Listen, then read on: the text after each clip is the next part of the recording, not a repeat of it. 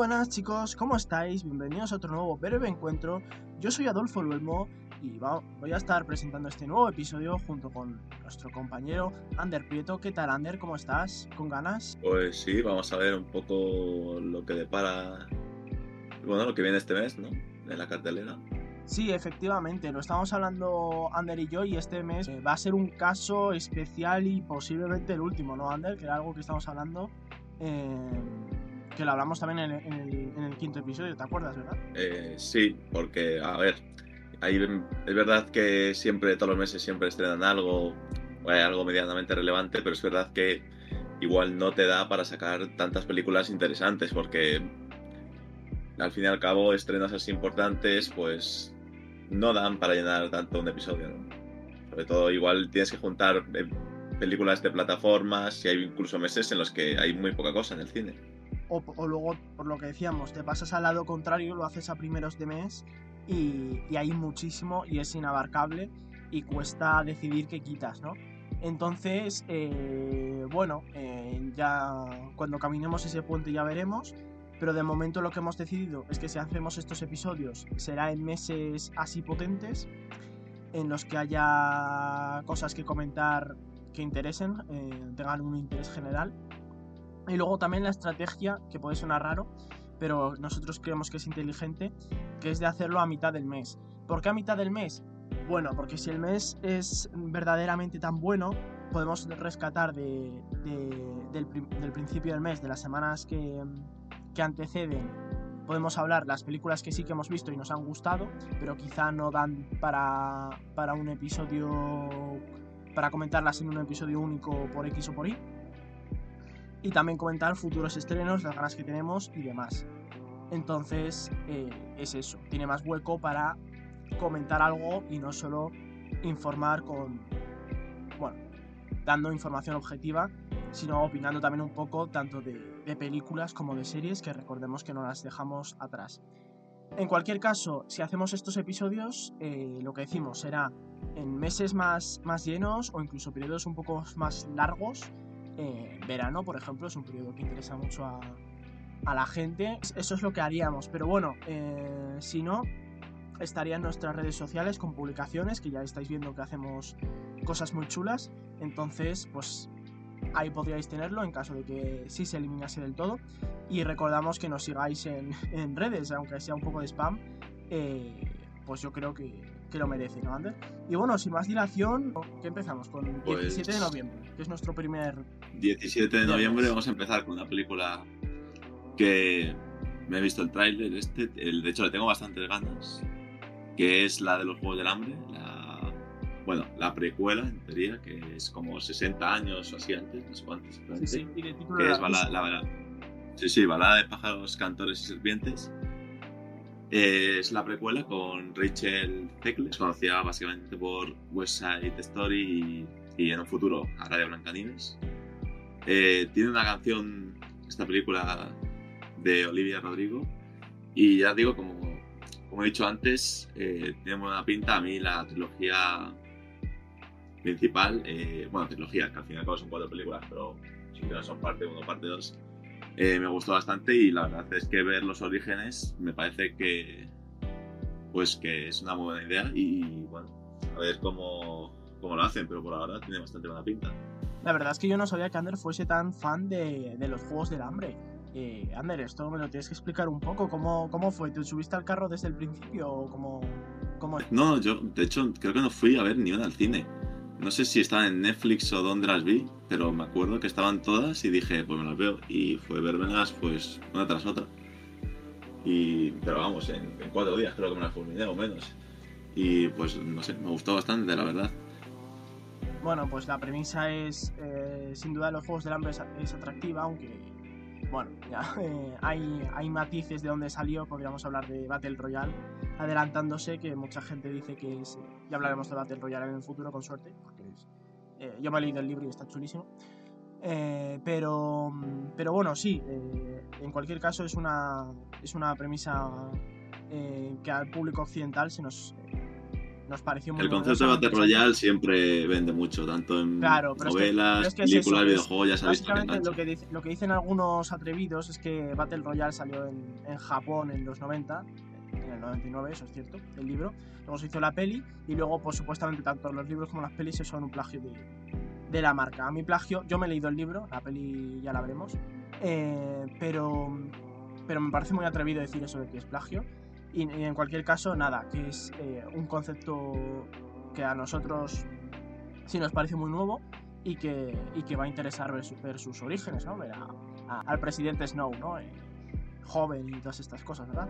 Ver un poco cómo surgió todo, a mí la verdad es que me llama bastante la atención, sobre todo un poco porque las últimas películas ya eran como bastante más, más futuristas, más de guerra, revolución y esto, y ver de nuevo cómo es realmente cómo llegar a los juegos de hambre, al campo y eso, pues a mí por lo menos me llama bastante la atención.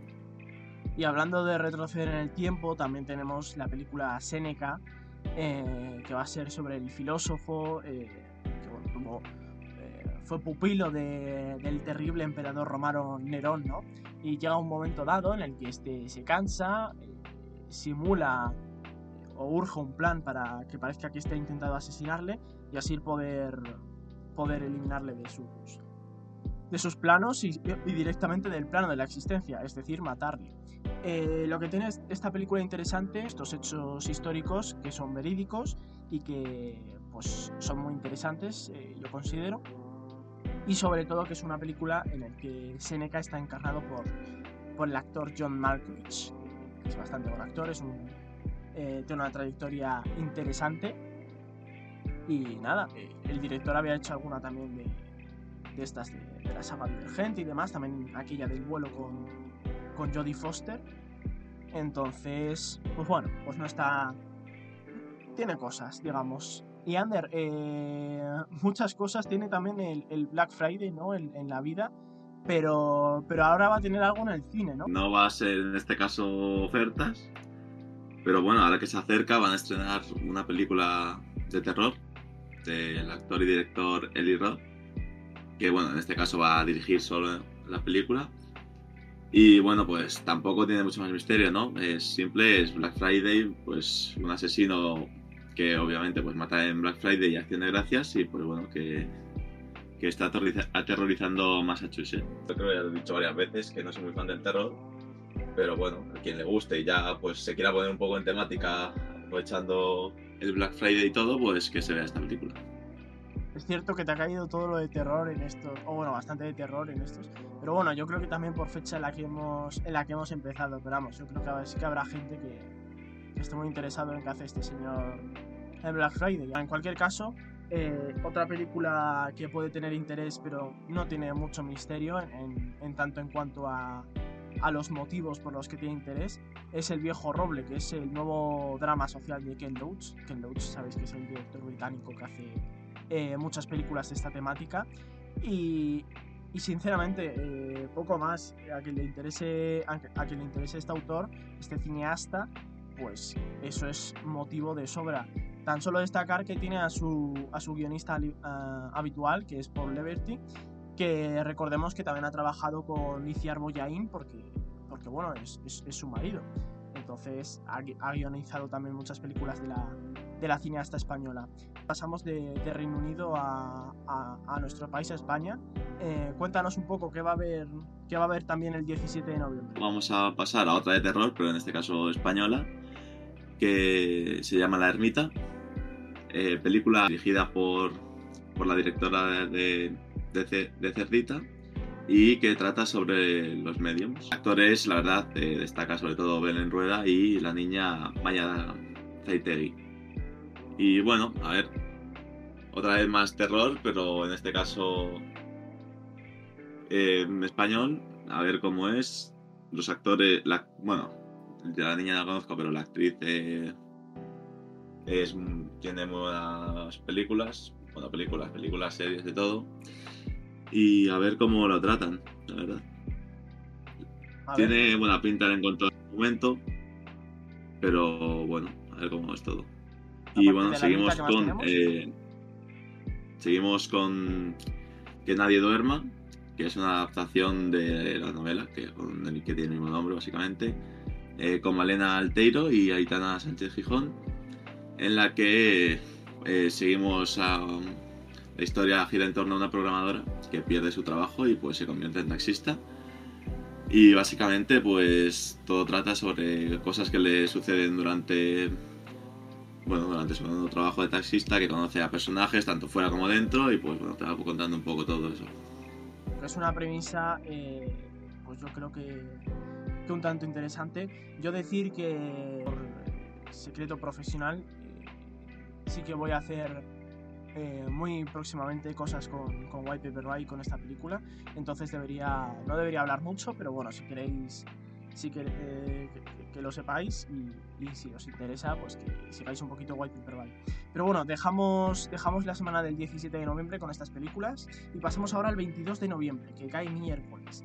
Ahí se estrena Maestro, que es el biopic sobre el compositor Leonard Bernstein, que está dirigida y protagonizada por Bradley Cooper en su segunda película tras tras su versión de Ha nacido una estrella. Y bueno, recordemos que en realidad distribuye Netflix y que esta forma parte de su, de su estrategia de, de estrenar películas un poco antes en cines para darles ese prestigio, eh, que puedan optar a premios y, bueno, darles cierta vida a los cines antes de, estrenarla en nuestras casas, ¿no? Que en este caso, pues lo que decíamos en el anterior episodio de, octubre, eh, pues está la duda, ¿no? A lo mejor si no te, si no te encanta la película, no te termina de, atraer em, por los miembros de su equipo creativo o la trama o, cualquier otro motivo, eh, pues a lo mejor no te ves empujada al cine, pero, pero si eres fan, pues, pues se puede considerar, ¿no? Pasamos al 24 de noviembre, el último, el último viernes del mes. Sí, pasamos ya con, el, con lo último. Y vamos con una película Wish, película Disney, una princesa más de todas las que hay. Esta es en animación 3D y que bueno, ya justo con, con, el centenario de la compañía y bueno, a ver qué depara, a ver si tiene algo especial o simplemente pues una princesa más que, que bueno, de las tantas que hay, ¿no? Fíjate que yo vi el tráiler y no me llamó especialmente la atención, aunque sí que tiene cosas, por ejemplo en versión original me parece que tiene a Chris Pine, que tiene canción y todo, eh, pero, pero no le vi nada realmente especial, fuera de, recordar que hace 20, eh, 30 años esto sería en, 2D todavía. Eh, entonces no sé, no sé si lo tendrá, ya lo tendremos que ver. Y sobre todo, a ver si la, si la coincidencia del, o no tan coincidencia del centenario es, es, algo, es un hecho feliz o desafortunado, porque claro, pero puede sumar a las expectativas del, respetable, ¿no? Disney ya tiene muchas princesas, entonces... Que es verdad que casi todas son muy conocidas y a mucha gente les gusta. Pero, claro, al fin y al cabo sacan una más, otra más, otra más. Y esta, de hecho, no, sé, no he visto que haya tenido mucha relevancia en cuanto a trailers por todos lados. Eh, no sé, quiero decir, sobre todo que se acerca al centenario y esperemos que no sea una película más que sacan y la dejan ahí y, pues le gustará a los niños y ya está. Pero que esperemos que tenga un, que sea interesante, tenga un buen argumento. Animación seguro que siendo Disney está bien, entonces ahí seguro no hay quejas, pero bueno. A ver si tiene algo especial que destaque y realmente acabe siendo recordado. Una película que con suerte será bastante buena y recordada tenemos el que yo creo que es el estreno de, del mes y yo creo que sin duda el de, el de segunda, segunda mitad del mes. Vamos, eh, yo el, de, el del estreno del mes, porque Marvel ha estrenado de Marvels y eso siempre tiene atrae mucha atención. Pero si no, si no, para mí es el estreno del mes sin duda, porque para mí de hecho era uno de los del año, ¿no? Que es eh, Napoleón de, de Ridley Scott, con Joaquin Phoenix como el personaje histórico, el, el militar francés, eh, vamos, yo es que Anders no sé, no sé qué más, qué más hay que decir, ¿no? Vanessa Kirby también está por ahí. Eh, no sé qué más hay que decir para, que se busca. Tiene muy buenos nombres, desde luego. yo diría que, a ver, al fin y al cabo, a mí no me gustan mucho las, las películas históricas ni de guerra mucho, no soy muy fan. Porque igual me parecen un poco no sé, puede llegar a ser monótonas, pero está, no tiene mala pinta, aparte que tiene unos actorazos, entonces esperemos que salga algo no de recordar. Hombre, yo creo que puede salir muy bien. Tiene una escala, tiene un, eh, un personaje histórico fascinante. Eh, parece tener muy buenos, muy buenos diseños de producción y ambientación. Eh, vamos, y además Ridley Scott, yo creo que está teniendo buena racha, porque hizo todo el dinero del mundo y luego el 2021 para mí tuvo un añazo, porque hizo tanto El último duelo, que es un peliculón, como La Casa Gucci, que también estaba bastante bien. Entonces, yo me mantengo optimista, yo me mantengo optimista. Y Ander, eh, esa sí la tenemos que ver sin duda y, ver qué, qué, tal por nosotros mismos. Pero bueno, Ander, eh, remata con, con, el estreno español de, de esa semana. Pues terminamos con una película llamada Teresa, eh, adaptada de la obra del dramaturgo eh, Juan Mayorga. Y que bueno, pues Teresa trata sobre una monja, Teresa de Jesús, que básicamente fue juzgada por la Inquisición. Y bueno, está interpretada por Blanca Portillo y también eh, Asier Echeandía. O sea que, bueno, no tiene malos, no tiene malos nombres. Tampoco no me parece un tema muy llamativo así a simple vista para el público en general. Pero bueno, si la consiguen hacer interesante, me parece parecer una. Por lo menos digno de ir a ver. Sí, desde luego para el público general no es. Eh, recordemos que los intereses de esta directora eran adaptar a Lorca con, con La novia, ¿verdad? Eh, que salió en, en, 2015. Entonces, em, para, el, para, el, público general yo creo que no es ni, ni la directora ni, ni, esta ocasión. Pero es que Juan Mayorga no es solo un dramaturgo cualquiera eh, o uno cualquiera con buenas críticas, es que es premio, es premio Princesa de de Asturias. Eh, ya ha sido adaptado al cine en un par de ocasiones. Es cierto que la más destacada fue por, por señores franceses, más concretamente François Ozon con, con En la casa. Eh, entonces, eh, bueno, yo creo que sí que tiene su interés y a ver cómo, cómo le adaptamos en España. Vamos a ir muy rápido con otros tres estrenos, que es cuando hablamos de películas que nos da pena dejar, pues estas son, en este caso las de, las de esta segunda mitad de mes pero bueno, no tienen, no tienen mucho motivo ni queremos consumir mucho tiempo, así que vamos con ellas saudos y velozes. Tenemos por un lado el, el, amor de Andrea, de Manuel Martín Cuenca, que es una historia sobre niños y padres ausentes. El director es destacado, a ver qué tal. Scrapper es una película británica, pero es eh, de temática parecida, pero curiosamente va al revés, porque es el padre el que se reencuentra con una niña eh, londinense al, al, volver al hogar y tiene a, a Harris Dickinson, que fue que estuvo en El Triángulo de la Tristeza, estuvo en The Kingsman, la precuela de Kingsman. Entonces veremos. Y luego tenemos eh, la que si no fuese por los Juegos del Hambre y, de Marvels, la película de acción en un sentido estricto de, del mes, ¿no? Que sería Acusado, que es eh, una película en, la que Chaley Kular, eh, que es el, el, chico indio de Sex Education, pues tiene que sobrevivir una noche a una organización eh, bastante vengativa que lleva, lleva, eso de la venganza bastante en serio, que en fin toma, toma un buen objetivo para eliminarle y curiosamente le confunden con este, con este chico y se tiene que defender como pueda. Bueno, pues está curiosa, no es larga, eh, lo que decimos, eh, la más de acción del mes. a ver, con esto ya cerramos películas completamente y pasamos a series, Under, que, que lo hablábamos antes de, de grabar en, este mes se ha visto muy marcado por, por, los, por los episodios, por el lanzamiento semanal de episodios, es decir, uno a la semana como, como antiguamente, cuando la tele iba por cable o solamente por cable. Así es. Y, y claro, hay, hay, series incluso que veníamos de otros meses, pero, pero claro, eh, por lanzarlas así todavía hemos recibido contenido este mes. Hemos tenido varias series. Eh, hay algunas que han pasado eh, a otra plataforma o otras que han tenido episodios. En este caso, por ejemplo, tenemos a Cristo y Rey que ha pasado a Netflix, también con episodios semanales. Tenemos La Mesías, que ¿a dónde había pasado La Mesías? La Mesías estaba en Movistar y claro, empezó el mes pasado, pero con los episodios semanales también ha tenido uno o dos este mes.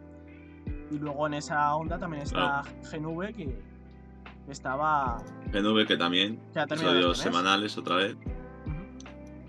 Ya Y también tenemos eh, el romancero. Y una que sí que me interesa que a mí, que, es, eh, también es de Amazon, que es Invencible. Que están sacando los episodios muy raros porque han sacado, eh, ¿cuántos? ¿Cuatro? No sé si están todavía los cuatro. No, han sacado han sacado dos. Eh, o sea, este sí que es un. Invencible sí que es un estreno en toda regla del mes porque empezó el 3 de noviembre. Va a tener, va, a tener cuatro episodios. Claro, de ahí, irá sacando eh, cuatro episodios, con lo cual este, este nuevo viernes tendrá el tercero. Termina la semana con el, cuarto y luego el resto en 2024. Entonces, yo creo que es una estrategia muy rara. Y aunque a mí también me interesaba la serie como, como Under, eh, a ver cuándo la veo. Es que no veo motivos, pensaba ponerme al día, pero no veo motivos para ponerme con ella antes de diciembre, por lo menos, navidades. Año nuevo incluso. yo es que no entiendo muy bien por qué hacen esto. Empiezan a sacar episodios semanales así. Hay veces que es difícil seguir una serie, sobre todo si te sacan cuatro episodios un este, luego a los meses te sacan otros. Mm, a mí que me gusta, por ejemplo, vérmelas seguidas y coger y verme tres episodios un día, otros tres otro y acabármela en tres días o en una semana, según como pille también, pues es un poco de pereza, sobre todo porque lo pienso y dices, vamos a dejar este episodio y ya pues te lo ves todo junto cuando lo saquen en, enero o en diciembre cuando se termine de sacarlo. O sea, yo y en el caso Invencible quizá no me espere hasta la segunda mitad del todo porque es que le tengo ganas y, y confío en que algún motivo por lo menos tenga. Sí, yo también. Pero es que, pero es que mm, la, el argumento que normalmente se usa para esto es que, claro, así te da más tiempo a reposar la serie, a pensar sobre ella, eh, que te deje con ganas de. Eh, por, todas las, semillas y pequeñas pistas que va dejando. Y claro, en una serie mucho de argumento y suspense, que hagan esto como se hacía más antiguamente, está bien. ¿Qué pasa? Eh, que todo el mundo quiere subirse a ese carro, que no todas las series son así. Este mes ha sido terrible en este sentido porque creo que no han estrenado una sola de una. ¿Y qué pasa? Que también dicen que esto salvará las plataformas, porque lleva, eh, cuanto más tiempo estén emitiendo contenido, más tienen algo que te interesa, más estás suscrito. Claro, pero esto, si lo haces con literalmente todas las series, lo que va a pasar es que al final te vas a desuscribir porque no vas a poder ver nada, vas a poder ver un episodio de algo como mucho y dices, pues la gente que a mí, a mí personalmente me da pereza. Pero la gente que dice me suscribo y me desuscribo cuando me interesa, pues esa gente lo mismo se suscribe porque no tiene nada, claro es que no tiene nada, ¿sabes? Entonces, eh, yo creo que por el bien de las plataformas, su, nivel, su bien monetario, eh, yo creo que ni lo uno ni lo otro. Y luego para las, por el bien de, de las series y de su disfrute, lo que digo, eh, yo creo que hay que ver qué tipo de serie es, ¿no? Pues sí, a ver, un poco depende de todo, pero a mí este método, la verdad, no soy muy fan. Yo creo que no termina de tener sentido, porque si literalmente todo el mundo hace eso, ahora llegas, tienes en, en un fin de semana dos episodios, primero terminas mezclando todas las series, que es otro argumento que, que, es otra cosa que, que, si te lo lanzas de una no lo puedes hacer y también empaña o, o, afecta el disfrute. Y, y, vamos, que si todo el mundo hace eso y solo te interesan una o dos series, pues lo mismo te desuscribes, ¿sabes? terminar con las series vamos a, vamos a terminar un poco bien. Vamos a ir con, con series que sí que estrenan eh, la mayoría, al menos todas de una, y que tienen buena pinta, ¿no? Eh, pues sí, eh, tenemos por un lado eh, Asesinato en el, fin del mundo, que llega a Disney este 14 de noviembre. Y Sagrada Familia, que estrena en la temporada 2, este también este 17 de noviembre en Netflix. Y al otro lado, que es lo tenemos por otro lado en Movistar, bueno, al otro lado, por otro lado, lo tenemos en Movistar el, de hecho sin querer, ¿eh? el 23 de noviembre. Se te perdona, ¿eh? Se te perdona. Y y bueno, quería hacer una mención especial que no es una serie, bueno, es una serie anime, ¿no? entonces es, serie, es serie, es serie. Aquí no. Claro, a ver, es que hay gente que lo diferencia de mucho. Sí, sí, aquí no, aquí no. Sí, al fin y al cabo es una serie. Todo es que bueno, es una serie, he dicho que es una serie por decir una serie, pero realmente es un episodio que es de un anime muy importante, eh, Ataque a los Titanes, eh, bueno, Shingeki no Kyojin, eh, Attack on Titan, el idioma que lo quieras decir. Es el episodio final de, una, de uno de los animes más importantes bueno, que ya eso, según como cada uno quiera decirlo, pero es de lo más importante, sí seguro. Y bueno, es imprescindible, la verdad. O sea, tanto tiempo esperando, pues por fin tienes el final. Eh, un final que, bueno, desde luego que da de qué hablar, eh, te hará pensar, te, dará ganas incluso de ver la serie, bueno, el anime de nuevo. Y bueno, es un episodio que dura, creo que dura hora y media, de hecho, es casi una película. Por eso digo que de serie ha tenido poco, porque ya lo han separado tanto al final que son episodios que parecen casi películas. Eh, ahí está, ya ha salido. Eh, quien se lo quiera ver, pues ahí lo tiene. Bueno, pues tenemos también esa, esa novedad de este mes del, del mundo del, del, anime, de la animación japonesa. Eh, pues sinceramente, eh, íbamos a hablar también un poquito de los estrenos del, del, mes. Ander nos ha rescatado ese. Yo por mi parte decir que sí que pude ver Un Amor eh, de Isabel Coiset y me gustó bastante su mundo rural, sus personajes, eh, su propuesta tan distinta. No me terminé, no me terminé muy, no me la, no me dejó muy contento por el, por el final, pero sí que es una película interesante, una directora destacada, eh, con muy buenas interpretaciones, o sea se puede ver sin ninguna duda. Y, y sinceramente, hasta ahí, incluso porque me vi, también me vi El asesino de David, de David Fincher, que le hablamos el episodio pasado, yo me la he visto con, el, con la llegada a plataformas, y me parece una película que desgraciadamente se resume muy bien, porque es una, es una sucesión de, de escenas de acción tras una premisa muy sencilla, pero que se toma muy en serio a sí misma y, y no termina de enganchar eh, por no tener una trama realmente potente. Eh, tiene momentos de... algún momento de tensión, sobre todo de acción, que están muy bien ejecutados, pero claro, si no me cuentas nada interesante, o, o en mi opinión nada, nada, muy interesante, y el único, la única actuación eh, buena y que dura tiempo en batalla es la de Fassbender, pues bueno, pues se pierde un poco. Podría ser más corta también, pero bueno, a mí al principio se me hace eterno. Pero bueno, eh, hablando de no de la eternidad, vamos a vamos a cortar aquí si, si os parece, chicos. Tenéis tenéis cosas, ¿no? Yo creo que, que tenéis unas cuantas cosas. Ander, yo creo que de aquí mínimo Napoleón nos vemos, ¿no? Eh, mínimo Napoleón, sí. Y bueno, y a mí también me gustaría los Juegos del Hambre. Y bueno, y de series, yo por lo menos destacar Invencible. Sí, que caerá, bueno, habrá caerá. que esperar a que la saquen entera, pero como hemos dicho, pero ahí caerá, está. Caerá. Y también, que no lo hemos dicho por estar estrenada, pero de Marvels, nosotros no la, no la hemos visto. Se nos ha claro. escapado, se nos ha escapado no. esta semana eh, por una cosa que Ander os va, os va a contar en un, en un futuro. Y, y nada. Eh, o no. O, o no, no lo cuenta Ander. Eh, pero bueno, pero, pero básicamente que, que habla, hablaremos de ella en un futuro sin duda y que sí. puede ser incluso nuestro próximo episodio. Así que nada, vamos a dejarlo por aquí. Eh, muchísimas gracias por escucharnos, es todo un placer seguirnos para todas estas novedades del cine y el placer de hablar de él. Y Ander, eh, hablando de cine y contigo, sí que la palabra sí que es placer. Así que muchas gracias por, por estar aquí una vez más. Muchas gracias a ti también y a todo el mundo que escucha el podcast. Pues ala, hasta la próxima chicos. Nos vemos. Si te ha gustado este episodio de Breves Encuentros, por favor, considera seguirnos en Spotify y en nuestras redes sociales, Instagram y TikTok. Muchas gracias de todo corazón por escucharnos y sayonara baby.